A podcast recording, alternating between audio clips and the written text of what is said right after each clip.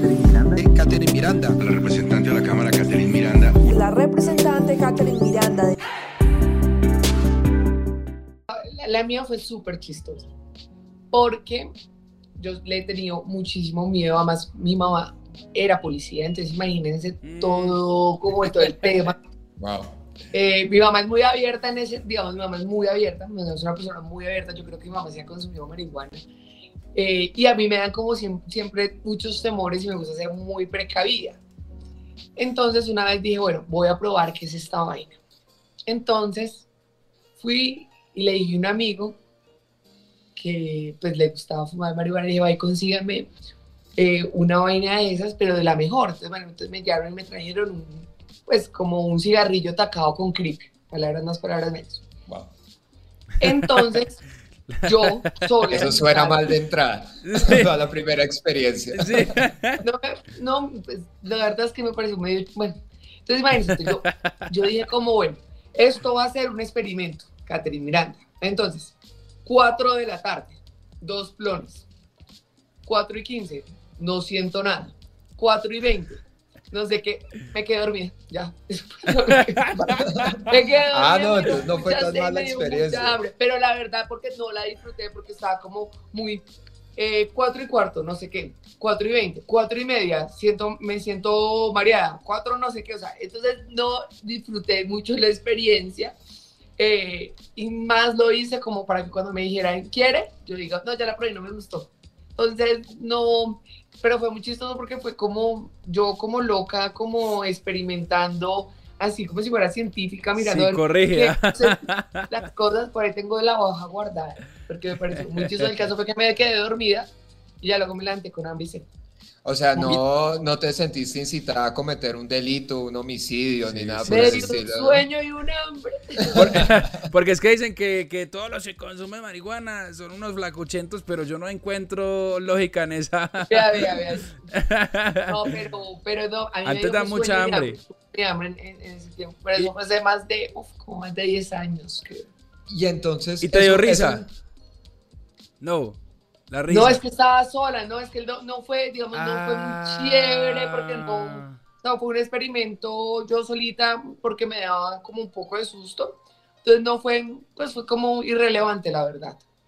Ok, ok. Y entonces en Pero, ese sentido. eh, ahorita eh, tengo gotas de CBD Aceite con CBD. que las utilizo a veces para dormir, no duermo mucho, yo llego más o menos a la casa a las 11, 12 de la noche, y me toca levantarme más o menos a las 4 y media de la mañana porque me toca sacar a la niña a la ruta y todo.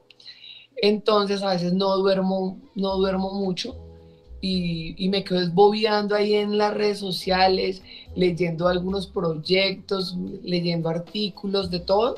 Entonces últimamente sí lo Te voy a mandar de mis goticas. Dos goticas para dormir ¿Dónde las compras, Ni por me ejemplo? trago, ni me vuelvo loca, ni nada. de ¿Y eso. dónde las compras, por ejemplo? ¿Cómo las consigues? Ah, ¿A un parcerito? ¿A una empresa? No, registro INVIMA. Hay que tener No, registro tengo en un, Vima. amigo, tengo un amigo, tengo un amigo que me las trae. Pero no, Ah. solamente, o sea, solamente tengo un, un cosito así chiquitico de goterito, nada más.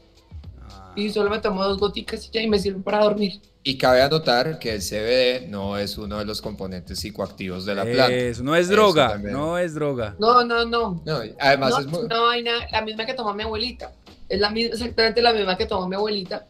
Y nada, te sirve para dormir, simplemente para dormir. O sea, ni me vuelvo loca, ni veo eh, elefantes volando, ni nada de eso. No, simplemente me, digamos, me- es como decir la valeriana de Álvaro Uribe. es pa- palabras más- Esa está buena, esa comparación está buena. Catherine, muchas gracias, muchas gracias por estar acá con nosotros. Mucha información eh, de calidad. eh, Iremos monitoreando esto y esperamos tenerte acá más adelante, ojalá celebrando la victoria del proyecto, de un futuro proyecto de ley. Yo creo que vamos avanzando y también la, la apuesta acá no es que simple, siempre los presentemos, digamos, los partidos alternativos o de oposición. De hecho, estaba hablando con el propio Erwin. Uy, que venga. No, sabes que no, tampoco satanicemos. Es comprendible su posición. Él es papá, él es godo, no sé qué. Y él me decía, Catherine, sí, sentémonos y hagamos un proyecto entre todos, a varias manos, que no simplemente sean presentados por los alternativos del Congreso de la República, sino vinculemos a esta gente al proyecto, escuchemos sus argumentos y tratemos como de balancear la cancha. Yo y generemos debate también. Sí, claro. Yo, miren, los proyectos de ley que yo he presentado, a mí me, me han pasado todos mis proyectos de ley y con votación así pupitreada unánime. ¿Por qué? Porque yo vinculo a los otros partidos, porque los escucho, porque eh, nos sentamos y decimos, bueno, este es mi proyecto, yo soy la autora principal, sí, pero cómo mejoramos esta vaina entre todos los partidos, dándole crédito a los otros partidos, entendiendo que esto no es un tema por el que yo voy a sacar pecho diciendo que, bueno, yo logré legalizar la vareta en Colombia. No, es cómo realmente entre todos sacamos una muy buena legislación, una muy buena regulación. Y mira que eh, en medio del debate me puse a hablar un montón con Erwin, me puse a hablar con varios personas de diferentes partidos y me dicen, sí, pero no queremos que la presenten siempre los mamertos de siempre. Hagamos uno entre todos. Hagamos una vaina chévere entre todos.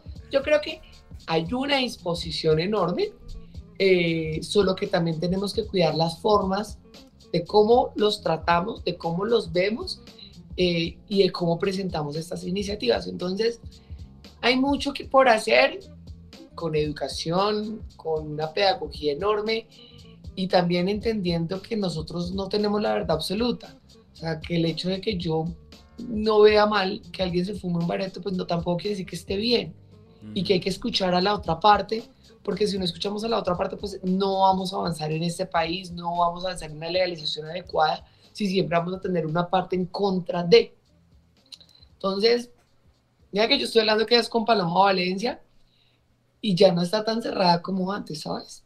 No, y que sea una invitación también acá en el weekend. Nosotros queremos escuchar todos los puntos de vista y los queremos validar. Entonces, si Erwin o alguien de la bancada de la oposición frente a este tipo de proyectos quiere venir acá y quiere tener una conversación con nosotros, eh, nosotros nos gusta hablar de lo bueno, lo malo y lo feo y queremos escuchar lo que la gente en verdad piensa y ojalá poder nutrir la conversación, porque lo que fue evidente también en el debate es eh, lo partidaria que se vuelve la gente y, lo confrontacional, cuando eso no es atacar a una persona o a la otra, sino estamos discutiendo una realidad eh, nacional y, global.